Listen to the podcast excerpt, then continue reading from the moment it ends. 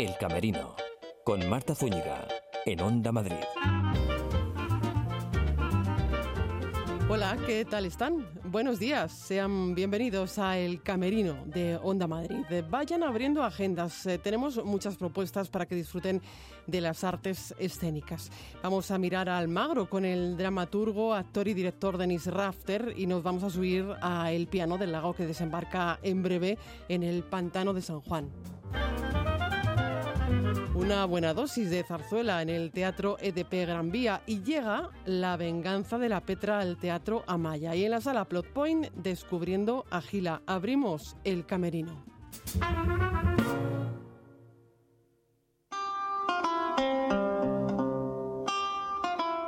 Como decimos, vamos a mirar al magro. Si hace unos días eh, lo hacíamos con un vistazo general de su programación, hoy con lupa vamos a prestar atención a uno de sus espectáculos. 23 y 24 de este mes eh, de julio en el Teatro Municipal de la ciudad manchega, Don Quijote de Dublín.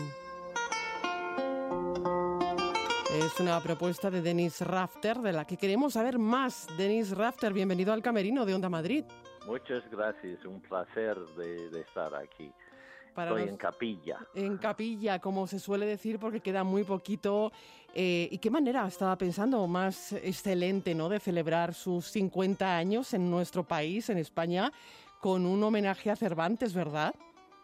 Pues y a España también. Eh, mis culturas eh, es una mezcla, un, una mezcla de irlandés, gaélico, el inglés y el español. Entonces estoy mezclando las tres culturas eh, y me gustaría presentar una versión dublinés sobre la esencia del Quijote, su esencia como universal, hombre universal, como uh, humanista, como uh, gran uh, pensador, filósofo y, y, que ha vivido muchas cosas. Entonces el Quijote para mí fue el, el vehículo, el material más apropiado porque entre todas las cosas que han llegado a su vida en forma de texto teatral, en forma de literatura eh, y con todas sus vivencias y con toda su experiencia, El Quijote es una de las que más le ha marcado. E-, el Quijote eh, es uno de esos libros que siempre está, está contigo. Eh, incluso cuando no conoces al Quijote, ya estás viviendo ciertas cosas del Quijote sin casi saberlo. Es decir, esta, este hombre que intenta llevar la bondad por el mundo, esta, esta figura que contra todos los pronósticos, contra todo, lucha para defender al vulnerable y sembrar eh, la bondad, eh, luchar contra injusticias. Entonces, en nuestros corazones yo creo que siempre hay un lado en que nosotros queremos hacer eso. Entonces, el Quijote creo como grandes figuras de la literatura está dentro de nosotros y hace falta un genio como Cervantes para dibujarlo y para que nos reconocimos a través de nosotros. Es, eh, si me permite, Denis Rafter, eh, también un hombre quijotesco porque se ha embarcado en una aventura en la que tiene que lograr la complicidad con el público y lo va a conseguir. Eh, eh, sin duda hay algo del Quijote en, mí, me identifica muy rápidamente con este personaje. Eh, porque he viajado por toda España en 50 años, he interpretado o dirigido o he dado clases magistrales en muchísimos sitios, desde Canarias a Mallorca, a Barcelona, al norte del País Vasco, Galicia, Asturias, mucho en Extremadura, en Castilla León cada año, eh, en Andalucía durante el Expo. Entonces, soy un Quijote sin, sin Rocinante, eh, y en la obra que estoy escribiendo, tampoco en nuestro pueblo de Dublín tenemos un caballo que tiene experiencia de luchar contra contra gigantes ni, ni, encantamientos. Entonces, mi Rocinante es una bicicleta oxidada. Pero tienen ese arte tradicional del bardo.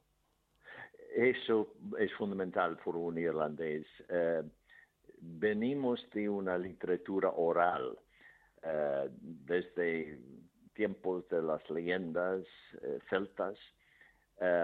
En nuestro mundo durante siglos siempre ha tenido, hemos tenido el tipo de bululú o, o, bardo que sí, que va de castillo a castillo contando la historia de que, y, y, de eso también vino una palabra que se llama Shanahi, que es un hombre que va de, pueblo en pueblo, a casa a casa, contando cuentos, contando cuentos de, de, hadas, de, hechos.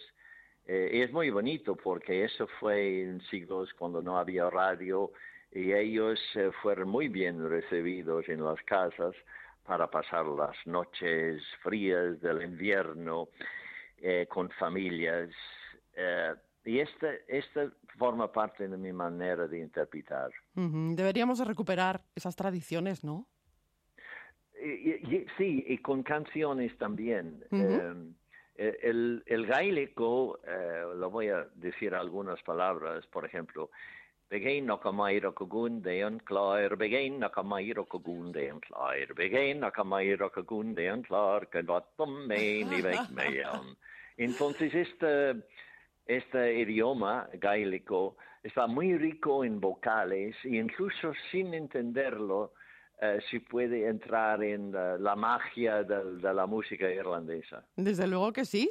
Eh, Denis, eh, la, historia de Don Quijote de, Dublín, si no me equivoco, comienza en la adolescencia de ese narrador irlandés, ¿no? Y culmina, bueno, pues siguiendo el ejemplo de Don Quijote. ¿Podríamos decir que Don Quijote de Dublín es un viaje emocional? Yo creo que sí, porque cuando uno está escribiendo algo, por supuesto, forma mucha parte de él mismo. Por ejemplo, las ideas, los encuentros, las aventuras, eh, viene de, encuentros que yo he tenido en mi juventud. Eh, por ejemplo, un profesor muy, muy violento, entonces Quijote se enfrenta, o el Quijote de Dublín se enfrenta con este profesor. Eh, jugué el fútbol en las playas de América, entonces figura de, Irlanda, entonces figura eso también. Eh, pero es emocionante, emocionante en el sentido de que hay figuras que son, uno puede decir, marginados. Por ejemplo, en mi pueblo había un manicomio grande, grande, uno de los más grandes de Irlanda, yo conocía, eh, eh, bebía eh, los veranos trabajando en este manicomio en las fincas, entonces me identifico con, con esas personas desafortunados. y si me permite, te digo una, una cosa de verdad. Un amigo mío en Irlanda hace poco me entregó una carta escrita en 1907 de un joven en el manicomio es la carta a su padre pidiéndolo de dejarlo en libertad, que ya no, no es loco. Entonces usé eso para, para un eh, capítulo sobre el Hamlet Cardenio, Cardenio Hamlet. Ajá. Eh, porque claro, mm, recordamos que Denis Rafter es actor, mm, pero es director, dramaturgo, maestro de intérpretes eh, y entiendo que un director tiene que saber meterse en el papel del actor para conocer todas las cosas que le mueven, las, las dudas, los secretos, las emociones otra vez, ¿no? Sí, eh, eh, cuando dirijo y trabajo con actores, a veces cuando me siento, bueno, sin, sin ideas, me pongo dentro del mismo papel del actor para ver si los sentimientos me mueven a algún, algún eh, movimiento. Eh, los movimientos para mí debe ser muy minimalista eh, y solamente inspirado por el sentimiento de las palabras. y los actores, creo, que aprecian eso porque estamos en el mismo personaje a la misma vez. Eh, pues eh, el público también va a estar con usted en, eh, este montaje, en Don Quijote de Dublín, porque sí, no se lo he preguntado, pero se lo quería preguntar, la, la importancia del público en, siempre es importante, pero ¿qué papel juega en este montaje? Juega complicidad absoluto. mi entrada es a través de ellos eh, porque hay una contradicción, hay muchas contradicciones en el teatro. Uno es que para interpretar bien y con la verdad hay que quitar la máscara, es decir, cuando un actor entra en el escenario debe quitar máscaras, no poner máscaras. Entonces esto me da la oportunidad que el público entiende la magia del teatro a través de un hombre, un irlandés que entra con acento y es capaz de llevar a ellos a su mundo imaginario. Entonces, ellos entran contigo en este mundo de las maravillas. Eh, y cuando estuve hablando, trabajando con Juanjo Llorens, que es un gran eh, eh, iluminador, él me decía, bueno, veo, veo lo que estás diciendo, Denis. Entonces, estoy solo en el escenario, pero tengo Juanjo y tengo Pepe Pedroche, que seguro que conoces. Sí, que ha hecho la versión, además. clásico, que me ayuda con, con, el verso, con el texto. Y eh, entonces mi gran obstáculo, digo, entre comillas, o me dan reto, es mantener durante una hora y media hora, una hora y media, eh, hablando en español eh, a un público sobre, sobre su figura más icónico el Quijote. ¿Cómo puedo llevar al público durante una hora y media hablando sobre uno de los seguros tan conocidos en España? Pues sin meter la pata. pues con amor y con mucha pasión, que es lo que siempre pone en esta profesión. Así que estaremos ahí apoyándole. Y un abrazo y hablamos del Quijote. Pues muchísimas gracias, Denis Rafter. Un placer. Adiós, muchas gracias.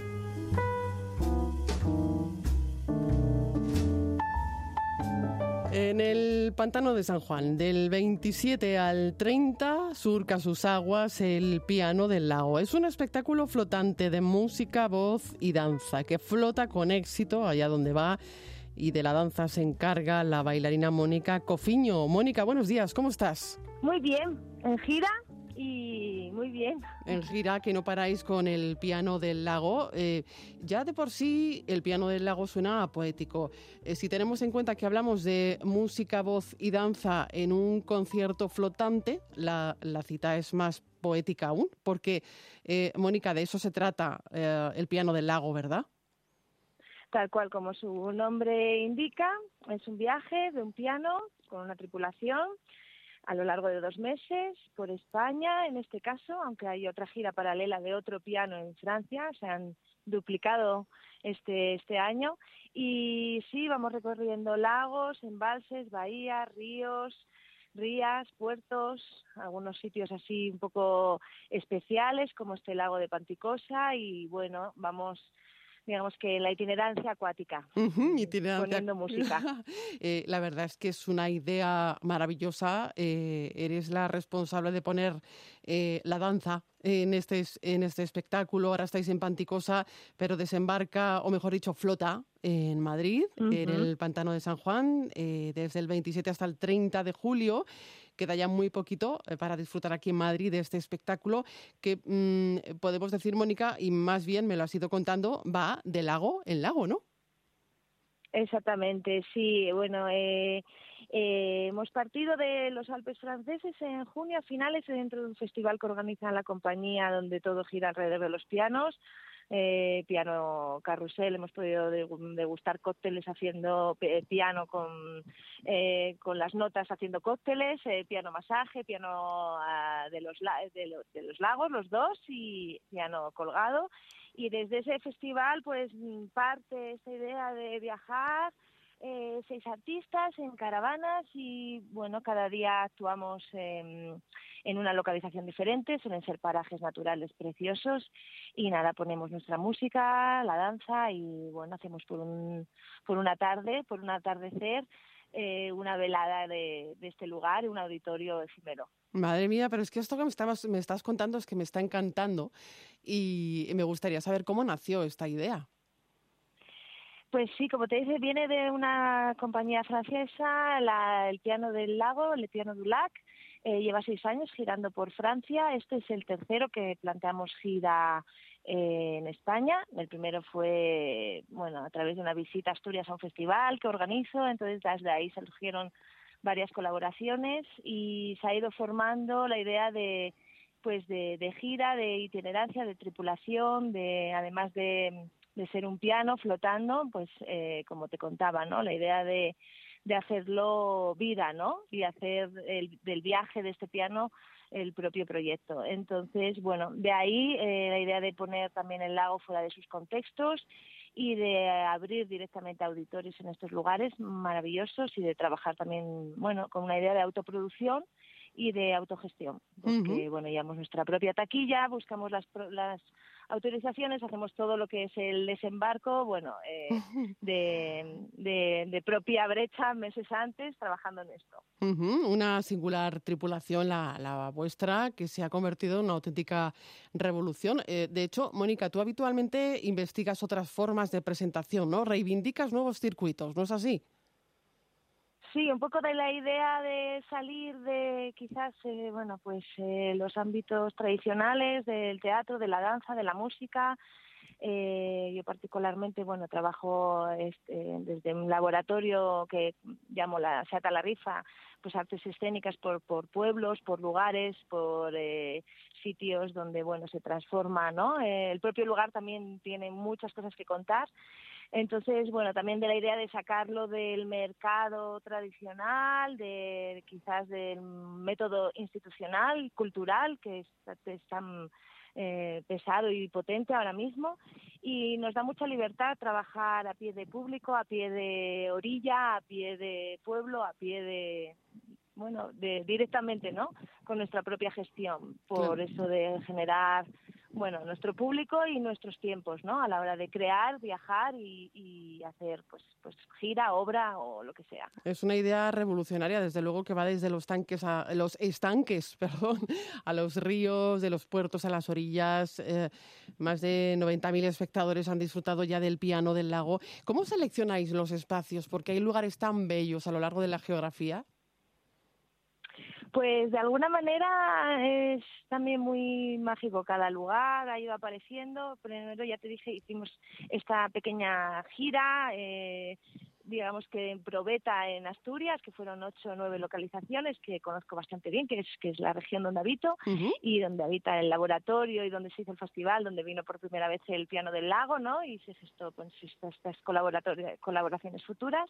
A partir de ahí, pues siguiendo también un poco lo que iba funcionando como tour eh, en Francia, pues buscamos también de la misma manera eh, embalses o lugares que siempre que pueden tener algo de, de alejado, pero que también son muy populares y bueno, vamos a localizar viendo si técnicamente es viable, luego hay algunos condicionamientos de permisos y luego otros ya nos van llamando y nos acogen, ¿no? Tengo este lago maravilloso, uh -huh. tienes que venir, tengo este camping a pie de tal, los acojo, entonces de alguna manera ya la gente va imaginando el piano en su pedacito de, de agua cerca en su pueblo, incluso la gente particular, oye, no tengo nada que ver con el ayuntamiento, pero quiero que vengáis a este sitio y la verdad que que ya se está gestando la, la, gira mm, que viene de los que repetimos y de los que se aventuran a llamarnos. Uh -huh. Y que el año pasado fueron 33, este año son 55 fechas uh -huh. y el año que viene, pues no sé si triplicaremos. Hombre, por el camino pero, que lleváis. por el camino que, que, lleváis y lo cierto es que si ya de por sí los entornos naturales son muy armónicos, eh, sobre todo los que no sé, pues tienen que ver con el agua. Vosotros incrementáis esta armonía con vuestro trabajo. Eh, ¿Qué tipo de espectáculo ofrecéis? Eh, ¿Estamos hablando de piezas clásicas, de piezas contemporáneas? Sí, hay un hay una mezcla, hay una parte de repertorio clásico que pone la pianista Violet Prevost, que, que son composiciones pues ya bien conocidas de Ravel, Ramaninov, eh, Chopin, eh, eh, alguna pieza contemporánea también. y luego pasamos como a otro capítulo dentro de que se ha gestado un trío entre la danza, el cello y las composiciones de Delphine Cotin, que es una cantante francesa, y también composiciones del chelista Daniel y de ahí, bueno, pues se genera un cuarteto al final, ¿no? De todas estas mm, eh, idea musical, dancística y, bueno, y sobre todo la regiduría la pone el tiempo, el cielo y el entorno. O sea, la corriente o si truena es parte del espectáculo. es una idea muy bonita, muy bucólica y, como decíamos, muy poética y el público, desde luego, disfruta mucho con, eh, con eh, el piano del lago y va a hacerlo, recordamos, lo más inmediato aquí en Madrid del 27 al 30 en el Pantano de San Juan, pero en cualquier caso, si mm, dicen tenemos aquí un lago, un pantano, mm, un río, mm, eh, tenemos aquí nuestras orillas y queremos que venga el piano del lago, pueden consultar las fechas en la página web. Así que nada, queremos dar las gracias a Mónica Cofiño eh, por atender la llamada. Digo la página web que es de pianodulac.eu, ahí están todas las fechas, contacto, eh, para comprar la entrada anticipada y para ver los lugares que nos preceden y, nada, y los que quieran también recibir al, al piano del lago que nos avisen y esperamos que es nuevo en Madrid. hemos hecho el todo el norte el año pasado y bueno, bajamos eh, a Soria por Soria por el embalse de la Cueva del Pozo y llegamos a San Juan y tenemos mucha ganas de estar en Madrid. Así que nada, me, estaba apuntando eh, mi compañero realizador que mm, también podríais venir al retiro alguna vez. Bueno, lleva así a nivel de gestión un poquito más de lío. Más complicado, ¿verdad? Pero claro que estamos ahí, estamos ahí. Pero la idea, la idea no está mal. Mónica Cofiño, muchísimas gracias por atendernos. Gracias a ti. Nos vemos pronto. El Camerino, en Onda Madrid. ¿Tiene deudas que no puede pagar y le están amargando la vida? ¿Sabe que por ley usted puede librarse de estas deudas? ¿No sabe cómo? En FECED Abogados se lo decimos. Hemos resuelto este problema a cientos de personas. No lo dude, usted puede ser el siguiente. Consúltenos sin compromiso en www.abogadoleysegundaoportunidad.es.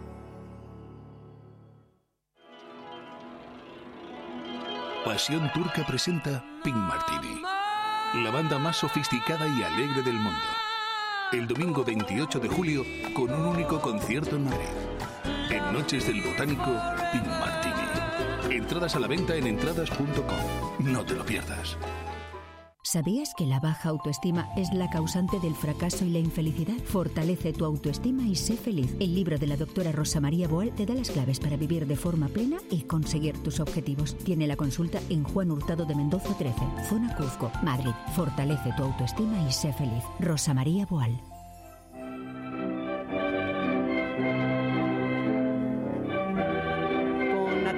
Con la actriz Natalia Jara charlando sobre La venganza de la Petra, de Carlos Arniches. En el Teatro Amaya, el 31 de este mes de julio, aterriza La venganza de la Petra, dirigida por José Luis Gago. Natalia, eres Nicanora. Sí, empecé siendo la Eudosia, pero claro, hace tantos años que ya he ido ascendiendo. Ahora ya soy la madre. Claro, porque esto eh, va pasando de generación en generación, ¿no? Los papeles van pasando de persona a persona. Pues sí, casi. Es que, claro, la primera vez que hice La venganza de la Petra tenía 23 años o 24 y, y ya han pasado muchos. Voy a cumplir 51. Así que, claro, ya, ya dejé de hacer la, la eudoxia que es la criada y que es un papel precioso, y ahora soy la madre de Petra, que es Nicanora y que es un papel maravilloso también. ¿Y cómo es Nicanora? Para quien no haya visto este texto traducido en obra de teatro. Pues mm, es una madre, una madre, como son las madres, protectora, eh, cariñosa, pero también, ¿sabes?, que se arremanga si es necesario para proteger a su hija y, y, se pone brava porque, claro, se ha casado con un, con un marido que a ella no le gusta nada, como casi siempre pasa, vamos. bueno, la obra se representa como se, se concibió en, en, su origen, ¿no? Eh, Natalia, manteniendo intacto, entiendo, el texto de, de Arniches. O sea, estamos hablando de un Arniches en estado puro, en este caso. Pues sí, eh, es verdad que alguna morcillita pequeña. Hombre, siempre hay que meterla, ¿no? Sí. Sí, eh, nos permitimos, pero muy, muy poquito, y sí, sí mantenemos la época y, y el texto original, porque pues para introducir unas peoras es una tontería. El texto es maravilloso como es y además hacemos que el público entre en, esa época, eh, porque es, es, como tiene sentido. Eh, llevarlo a otro momento o, intentar actualizarlo no tiene sentido porque las cosas que pasaban antes hoy en día ya no pasan de esa manera las chicas se pueden seguir enamorando, o los chicos, de gente que no les corresponda o que no les cuiden, pues como pasa en la venganza de la Petra, y eh, a lo mejor hay que darles un castiguito, como pasa en la venganza de la Petra. Pero se juega de otra manera. y este juego es muy divertido tal y como es, como se concibió. Por eso decíamos, es un arniches en, estado puro y tanto la escenografía como el vestuario nos llevan a la, época, eh, a ese contexto en el que se desarrolla esta obra, un Madrid eh, ciertamente pintoresco, ¿no? Natalia, eh, pintoresco y sobre todo, ¿por qué no decirlo saleroso? Pues sí, es que eh, Arniches, bueno, fíjate que incluso hay quien dice, él era de Alicante, pero hay quien dice, los antiguos actores y con los que tuve la suerte de trabajar, eh, pues ellos tenían la teoría de que realmente en Madrid no se hablaba tanto así. Eh, como Arniches lo pintaba, pero después de Arniches la gente empezó a utilizar esa, esa forma de hablar. Nosotros es verdad que la suavizamos porque casi dos horas de función, hablando así, ¿sabes? Pues termina hartando. Entonces no lo hacemos, le damos pinceladitas y ya está. Que, es como tiene ritmo la función, pero, pero tal y como él lo escribió realmente. Sí, porque es como si fuera un cuadro muy pintoresco del Madrid entonces. Sí, sí, es, la verdad es que es, es un juguetito y es una gozada como actor hacer esta función. Y es una pena que mucha gente joven no la conozca. Yo les animo, porque verán qué divertido es hacer ese teatro que a veces eh, ellos mismos, ¿sabes?, mm, como que, que desprecian porque no lo conocen. Tú que estás muy acostumbrada a hacer campañas escolares, en este caso en el Teatro San Paul eh, y con la compañía La Bicicleta, ahora estás con otra compañía, con Compañía Lírica Ibérica, eh, en el Teatro Amaya y por eso decía que mejor que tú, que haces campañas escolares para animar a los jóvenes a que se adentren en, este, en el universo Arniches. Claro, pero si es que yo creo que además eh, la gente en general, queremos divertirnos, pasarlo bien, reírnos un rato y em, con esta obra pues se consigue. Se lo puedo asegurar. Igual que lo digo y no suelo fallar, creo que no fallo cuando digo y animo a que vengan a San Paul a ver las obras y se me llena la boca diciendo que se hace muy bien y con mucho rigor y mucha calidad y que lo disfrutan, también digo que van a disfrutar mucho esto yo ya llevo muchos años en esto y no, y, no, trabajo con gente que realmente no considere que hacen el trabajo con amor, con respeto y con, y con dignidad, porque esto es nuestra profesión, hacer que la gente salga encantada y que quiera volver. Eh, si no hacemos esto, al final pues nos quedaremos sin, público. Y sin la esencia del teatro, ¿verdad? Y la clave de lo que tú dices es la pasión, la pasión que siempre le pones en todo lo que haces, a todo lo que haces pero porque me encanta esta profesión y mm, he tenido la suerte de, rodearme siempre de gente maravillosa.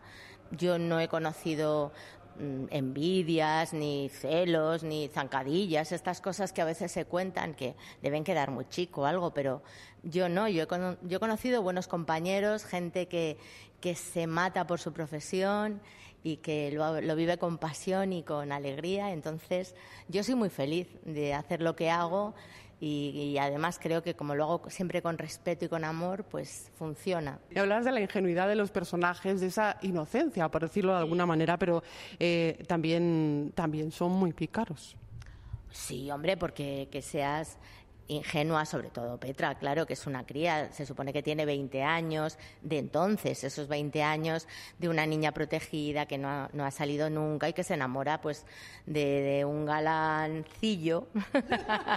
de un Por no decirle de otra manera. Sí, sí, bueno, que, también es buena gente, lo que pasa, bueno, pues que tiene una madre que cree que, como, como todas las madres también, que su hijo es el más guapo y el mejor y el más divino y él pues se lo ha terminado creyendo, entonces no cuida a su mujer como debe. Y bueno, y ahí se genera pues toda una cosa que en realidad es muy divertida. Y luego están los personajes de Conesa y de Eudosia, que son la, la, chica que trabaja en casa de, Petra y que bueno, eran esas chicas que venían de, los pueblos muy jovencitas a servir y que terminaban formando parte de, la familia realmente, ¿no?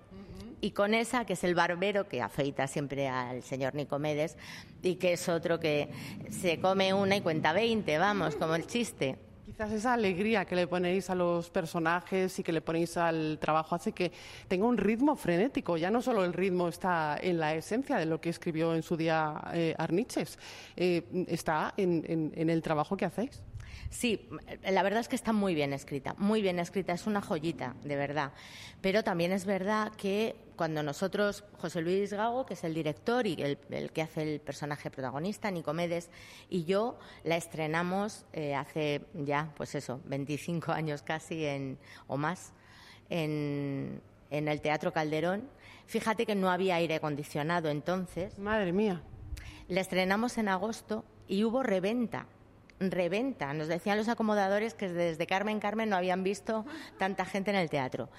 Y mm, estaba muy bien hecha, muy bien dirigida. La protagonista era Rosa Valenti. Bueno, eh, era una, producción de, Enrique Cornejo y era maravillosa. Y mamamos tanto esa producción, esa forma de, de trabajar que había antes y que también, eh, en cierta forma, se ha ido perdiendo aprendimos tanto con esos actores, con Tito Medrano, con Rafael Castejón, con Maruja Recio, con fue tan maravilloso trabajar con ellos que mm, yo creo que marcó nuestra vida. Y bueno, la Petra en realidad sí que es verdad, que ha marcado mi vida y seguramente la de José Luis. Y Natalia, que estaba pensando yo que se habla mucho del amor. Sí, bueno. Que el amor está muy presente en esta obra de teatro. Claro, pero es que el amor está muy presente en la vida, Marta. y los celos en esta obra también. Sí, sí. Em, fíjate que son muy divertidos. Estos celos son divertidos. A mí que los celos no me gustan mucho y creo que es una cosa terrible para el que los sufre. Pero aquí están muy bien jugados, está muy divertido, es muy entrañable todo y bueno, se implica el padre, la madre, la, la chica, todo el mundo, pues para, para que ese matrimonio, que en realidad se quieren mucho, pues vuelvan a estar juntos. Pues no se la pierdan. Eh, el 31 de este mes de julio desembarca en el Teatro Amaya, La Venganza de la Petra. Y nosotros queremos darle las gracias a Natalia Jara por recibirnos en su camerino. No, gracias a vosotros por eh, siempre venir a conocer las cosas que estamos haciendo y divulgarlo, que al final el teatro sin vosotros, sin la ayuda de vosotros, tampoco se puede hacer.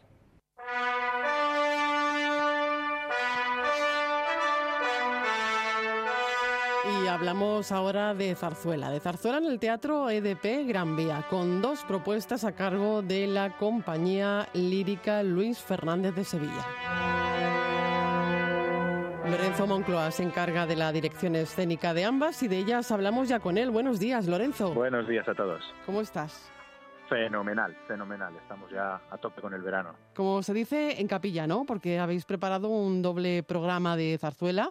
Repasamos para que nuestros oyentes tomen nota del 7 al 18 de agosto en el Teatro EDP Gran Vía. En primer lugar, del 7 al 11 de agosto podremos disfrutar con álbum de la zarzuela Antología, eh, ¿verdad? Con versión de Nieves Fernández de Sevilla y César Belda, ¿no? Eso es, sí. Un espectáculo un espectáculo muy recomendable, fíjate, en este caso, y es lo primero que os voy a comentar, para todos los públicos, para los que conocen la zarzuela y para los que no. Importantísimo. Mm, sí, porque tiene, es una especie, entre comillas, de, antología, es decir, son números musicales que van continuados, pero en este caso vamos a hacer algo original, que es introducir textos que van eh, generalmente cómicos que van haciendo que, la música, que siempre estén pasando cosas y que la música te entre de una manera muy, muy fluida, ¿no? Y divirtiéndote y al final va a acabar el espectáculo y estoy convencido de que la gente que no ha visto nunca zarzuela va a decir, oye, pues esto de la zarzuela está muy bien. Te decía lo de, subrayaba lo de importantísimo, Lorenzo, porque mm, vais a hacer, por decirlo de alguna manera, una labor divulgativa, ¿no? Eh, introduciendo al público más joven en el género. Sí, eh, eh, digamos que ya hace años siempre intentamos que, que alguno de los espectáculos, o cuando menos, por lo menos con los que estamos girando, parte de ellos tengan una labor pedagógica casi ya, porque desgraciadamente desde hace mucho tiempo, pues el abandono por parte de las políticas educativas, el abandono de la cultura, de la música, del teatro, eh, ha hecho que haya descendido mucho el público, no solo de la zarzuela, sino en general del teatro y eso es una pena porque el teatro es un arte que te hace disfrutar de la vida muchísimo. Desde luego que sí, y además cuando encontramos eh, en una misma pieza varias piezas, por decirlo de alguna manera, hay una gran variedad de autores, eh, Chapí, Cuenca, Valverde, y, bueno, y un etcétera muy significativo, ¿no? Que va a hacer las delicias de los amantes del género lírico. Sí, bueno, es que hemos, hemos sacado un poquito lo mejor, ¿no? De una serie de obras, nunca vamos a decir que está todo, porque es imposible. Tenemos, eh, gracias a Dios, mucha zarzuela muy buena. Mm, pero, pero bueno, por lo menos los números que hemos sacado son en muchos casos muy conocidos y, en los que no sean tan conocidos, desde luego, lo que sí van a ser son van a ser un bonito descubrimiento para aquellos que no los conozcan. Por ejemplo, ¿qué piezas vais a incluir en este álbum de la zarzuela antología? Mira, eh, evidentemente de, zarzuelas eh, como, como la corte de Faraón, por ejemplo, pues va a sonar el famoso garrotín, que además es divertido, animado, pero va a sonar también el dúo de la africana, va a sonar Marina, que además lleva con un poco de sorpresa para el público, no quiero desvelar eh, acontecimientos, pero hay sorpresa para el público, el bateo, mm, de, una zarzuela prácticamente no representada de migrantes. Vamos a sacar una romanza de tenor que haremos con Tenorísimos, que se llama Dios Granada, que es maravillosa, con ballet. Bueno, una serie de, piezas que, que, van a hacer que la vibrar a la gente. Me hablabas de Tenorísimos, es en esta ocasión una colaboración muy especial. Sí, porque eh, digamos que con el grupo Tenorísimos, son tenores, tres tenores, que no solo cantan, sino que hacen que hablan, eh, emocionan, que, que hacen que la gente se divierta con la música y esa es la especialidad, digamos, de Tenorísimos. Y, y, claro, como esta es una antología que reúne un poco todo ese perfil, nos ha parecido que era la mejor manera de, de colaborar para, para, hacer que el espectáculo tenga una brillantez tremenda, ¿no? Porque la pieza cantada por un tenor es bonita, pero cantada por tres tenores es espectacular. Entonces creo que todo puede ser una gran suma un espectáculo que, que, además que bueno que cuenta con un magnífico elenco de, de, cantantes que bueno pues se apoyan en esos maestros y escritores de la época dorada de la zarzuela tú eres el responsable de la dirección artística eh, y recordamos que es la compañía Luis Fernández de Sevilla em, esto del 7 al 11 de agosto pero la zarzuela continúa en el EDP Gran Vía con la verbena de la Paloma con nueva versión también de Belda y Fernández de Sevilla ¿no? Efectivamente porque es ya una tradición, ¿eh? La verbena de la paloma, en las fiestas de la paloma, llevamos 11 años haciéndolo. Con lo cual, bueno, pues esto ya eh, indica bastante de, la, de lo que quiere el público, no solo de Madrid, sino también el turismo que viene a Madrid y que quiere disfrutar de, de ese clásico de las fiestas madrileñas, tanto en la calle como en el teatro, que un poco es el resumen de esta verbena de la Paloma. Eh, hay que recordar que todo ello gracias a Moncloa Producciones y la compañía lírica Luis Fernández de Sevilla, que, que bueno, ya tiene su historia larga. En el 86 en Madrid debuta y desde entonces no ha dejado de, de ser una especie de embajadora de la zarzuela por todo el país.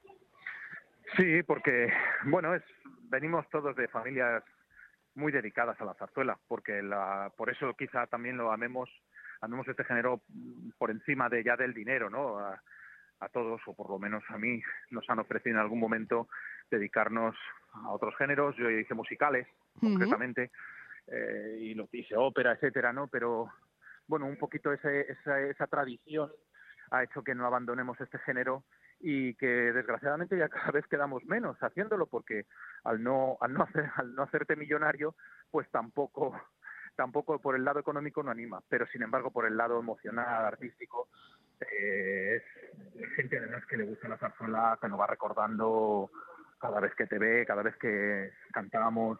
Mucha gente nos espera en la puerta de artistas para darnos un abrazo para decir animarnos a que continuemos con, con este género. Y bueno lo que nos gusta, aquí estamos. Y además tú como tenor pones tu gran granito de arena.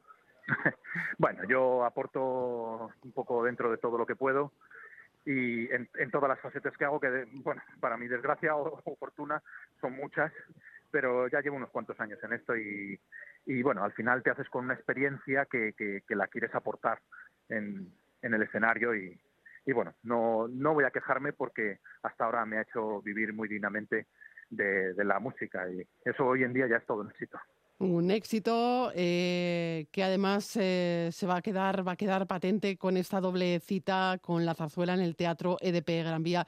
Y queremos dar las gracias desde el camerino de Onda Madrid a Lorenzo Moncloa por abrirnos las puertas, en este caso, de su camerino. Por cierto, algo que no falte nunca en tu camerino. En mi camerino, el buen humor. Eso es fundamental. Eso no falta nunca.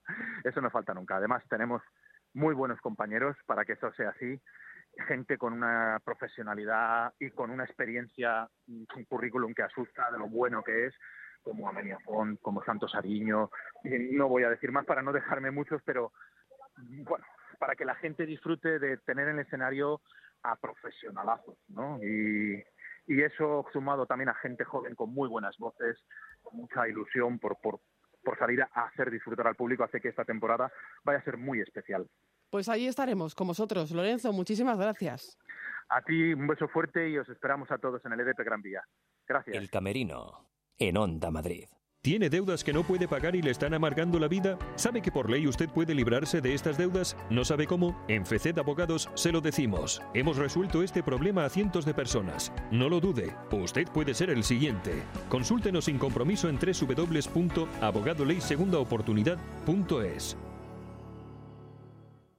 ¿Quieres actividades deportivas para todos? Club Las Encinas. ¿Quieres disfrutar de la naturaleza? Club Las Encinas. ¿Quieres ludotecas y actividades infantiles? Club Las Encinas. ¿Quieres campamentos de verano? Club Las Encinas. ¿Te has preguntado qué quieres tú para tu familia? Imposible encontrar un club que te ofrezca más por menos. Clublasencinas.es. El Camerino. Con Marta Zúñiga. En Onda Madrid.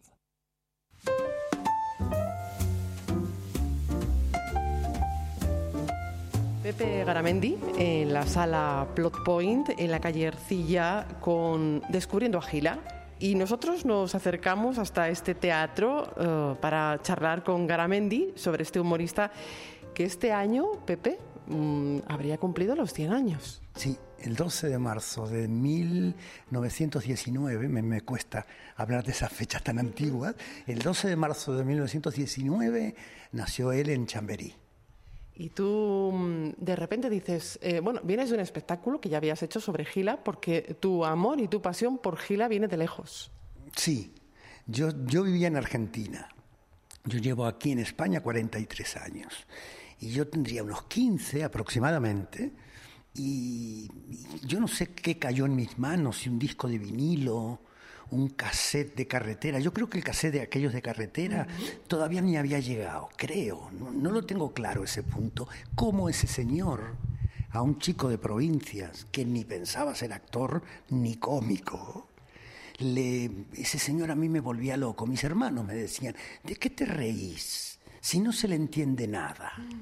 Y yo, yo creo que el cómico yo lo tenía ya lo que pasa es que no lo sabía ni yo.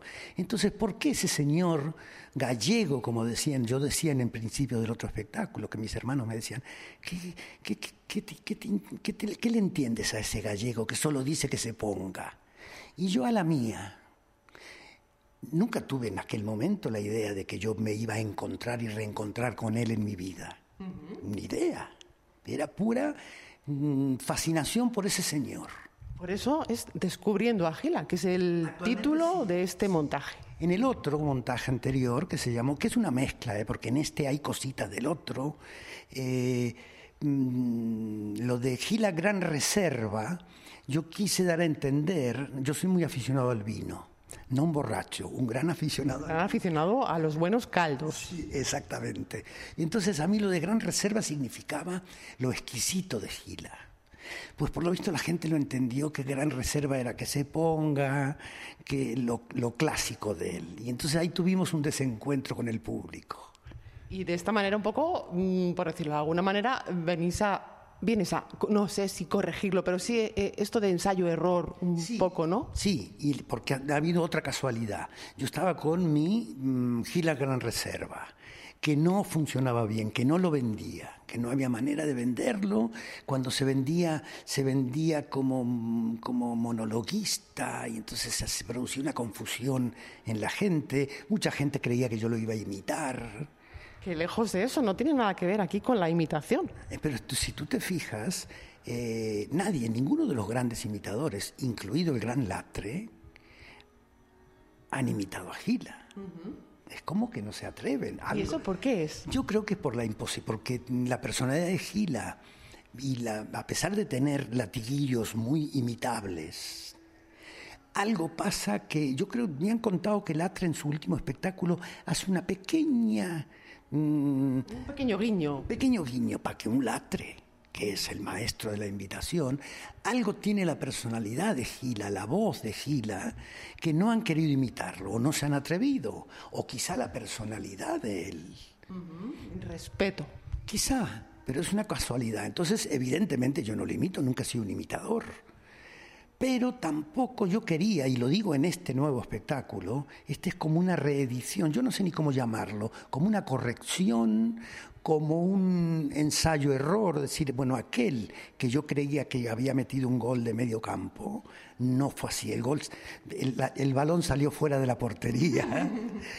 Me volví a meter en los entrenamientos y he sacado este, por una coincidencia. Yo cumplí en el mes de febrero pasado 70 años. Felicidades. Muchas gracias. Y lo quería celebrar en Argentina, en mi país. Yo hacía 10 años que no iba. Yo tengo un amigo, gerente, director de un teatro, dueño de un teatro muy de moda allí, lo llamé y le ofrecí Gila. Porque Gila en Argentina lo aman. Vivió 23 años. Él me dice, sí, no hay problema, te guardo una fecha tal en febrero, digo que esté cerca de mi cumple, yo hago el cumple mío, celebro lo de Gila, qué mejor. Todo redondo. Redondísimo, pero había que buscar la financiación. Entonces, em, Fundación Autor, les cuento la historia y ellos me dicen, nosotros un espectáculo producido por ti, hecho por ti, completo, no te podemos financiar. Además, eso requeriría viajar con técnico, para allí, yo lo quería hacer completo. No se puede, pero me sugirieron que si yo hacía una charla, encuentro con el público sobre la vida de Gila y celebrando, ellos sí me ayudarían. Entonces me encontré con el plan B. Si el Gila Gran Reserva no lo puedo hacer, hagamos otra cosa. Claro. Y así surge este espectáculo. surge esto. Porque hablamos de un humorista, actor, dibujante. Eh, Miguel Gila fue un hombre polifacético y en este show que presentas, este montaje que, presentas, eh, Pepe, se, adaptan textos y cuentos cortos del cómico. Sí, sí, sí, sí. Yo ya en, en Gran Reserva, yo ya tenía derechos de autor de cuentos de él pasé por, por, su agente literario y, ahí ya se contaban cuentos que él nunca había representado en teatro porque estaban escritos no para ser representados. ¿Para qué estaban escritos? Para sus libros, para un lector. No tenían nada que ver con los que él luego representaba. Yo con mucho morro dije, yo los voy a teatralizar. ¿Se podrá? No se podrá. Descarté muchos, me leí 80 cuentos Madre mía, para hacer una selección de todo el material. Sí, 80 cuentos, te juro, yo hubiera escrito, hubiera adaptado los 80. bueno, da para, para otro espectáculo más y para muchos más. Sí, sí, sí. Es verdad que no todos se repiten algunos algunos él se repite, pero son cuentos desconocidos. Hay, un, una historia que formaba parte del, del Gila Gran Reserva que se llama Boda, Convivencia y Funerales. La historia de un matrimonio, un chico que pide presupuesto para una boda, con su novia Rosita, con el cura. Luego está la convivencia horrorosa y si termina en funeral, imagina... imaginamos cómo ha terminado. Yo eso lo, lo, lo incluí en aquel espectáculo. Entonces, claro, el público que no escucha a un señor que imita a Gila, ya le cuesta un, esfuerzo. A mí una señora en un teatro aquí en Madrid, teatro pequeñito que yo estaba, se me puso de pie en la mitad del espectáculo y me dijo, ¿cuándo va a salir Gila? Bueno, sale Pepe Garamendi haciendo un espectáculo sobre Gila. Gila. Es lo que yo le dije, todo lo que usted escucha es Gila. Sí, me dice la señora mayor, pero usted no es Gila. bueno, pero en este caso vuelve a saltar el charco, como decimos aquí, salta el charco, eh, porque mm, eh, ya me cuentas, Pepe, que descubriendo a, Gila eh, mm, viene de la sala Picadero, ¿no? En Buenos Aires. Esa charla que me pidieron los de Fundación Autor, una conferencia, digo, no, bajemos el nivel, llamémosle charla, solo la palabra conferencia me daba pánico. Teatro Forum. Claro, una charla teatral. Entonces escribí a partir de un libro de Gila que se llama Memorias del Exilio, Argentina Mon Amour, les llevé ese material a ellos, a los argentinos hubo llantos en el teatro, porque les mira que yo tengo conocimiento de que yo tengo ciertos talentos para hacer reír. Para hacer llorar yo no lo sabía. Y yo digo, me estoy equivocando porque esta gente medio lloriquea, lloriqueaba de recuerdos de cómicos que habían compartido con Gila. Él nombraba cómicos argentinos. Claro, era un viaje. Él vivió 24 años allí, yendo y viniendo, yendo y viniendo, y fue una estrella absoluta. Entonces, claro, el argentino de cierta edad tiene un recuerdo de ese señor como un grande. Y yo se los servía, ni se lo esperaban ellos, ni me lo esperaba yo. Si te digo la verdad, digo, ay, cómo se están emocionando. Entonces, cuando volví, que volví con los 70 recién cumplidos, con éxito en el Teatro Picadero, volví yo como si hubiera pasado por una gasolinera, hubiera llenado el depósito porque cuando me fui reconozco que me iba un poco apaleadillo.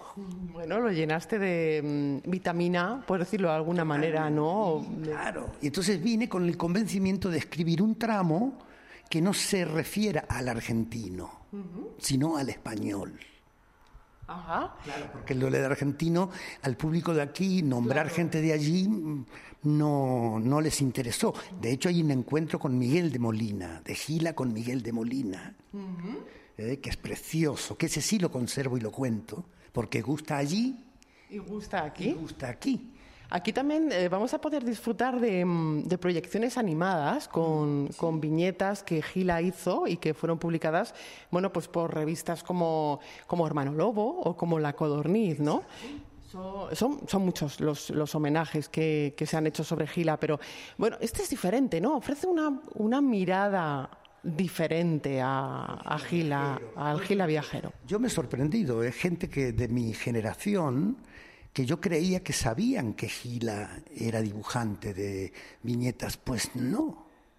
La gente sabe que se ponga el enemigo y mi abuela la soltera y no los saques de ahí. Pero también lo incluyes en tu espectáculo. El que el que se ponga hay un porque hay un teléfono negro donde yo hablo por teléfono en el en el Gila más eh, en gran reserva yo lo llamaba él al cielo invertía los personajes, era yo el que lo llamaba al cielo y le contaba que el humor estaba en un momento un poco malo, que en este caso no, en este caso está el teléfono porque yo hago un trocito de boda, convivencia y funeral, solo la boda, pues si no sería muy largo, y luego hago una cosa de él muy concreta, que es un monólogo de él, sobre la muerte, que él dice que se murió tres veces.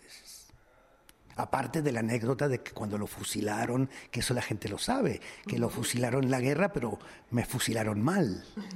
Dijo. Vamos a disfrutar mucho con este espectáculo en el que veo que ha habido muchísima investigación. O sea, el trabajo de investigación ha sido gigantesco. Sí, sí, me enamoré de los libros de él, de las anécdotas de él, eh, rescaté lo, más posible. Por cierto, algo que no falte en tu camerino, Pepe. Que no falte, no, no te creas, no soy yo muy, muy, muy no, no, no hay, no hay lo necesario. Buenas energías. Un perfumito, fíjate, como si, como si la gente me oliera. Pero yo me lo imagino. Un amigo me dijo, ¿para qué te perfumas si no te huelen? Digo, yo me imagino que sí, que huelen rico. Pepe, muchísimas gracias. A ti por, por venirme a visitar al camerino. Muchas gracias a Gonda Madrid y a ti en especial. Pues en el control técnico ha estado Plácido Arribas y Marta Zúñiga les abrió el camerino. Disfruten del fin de semana. Adiós.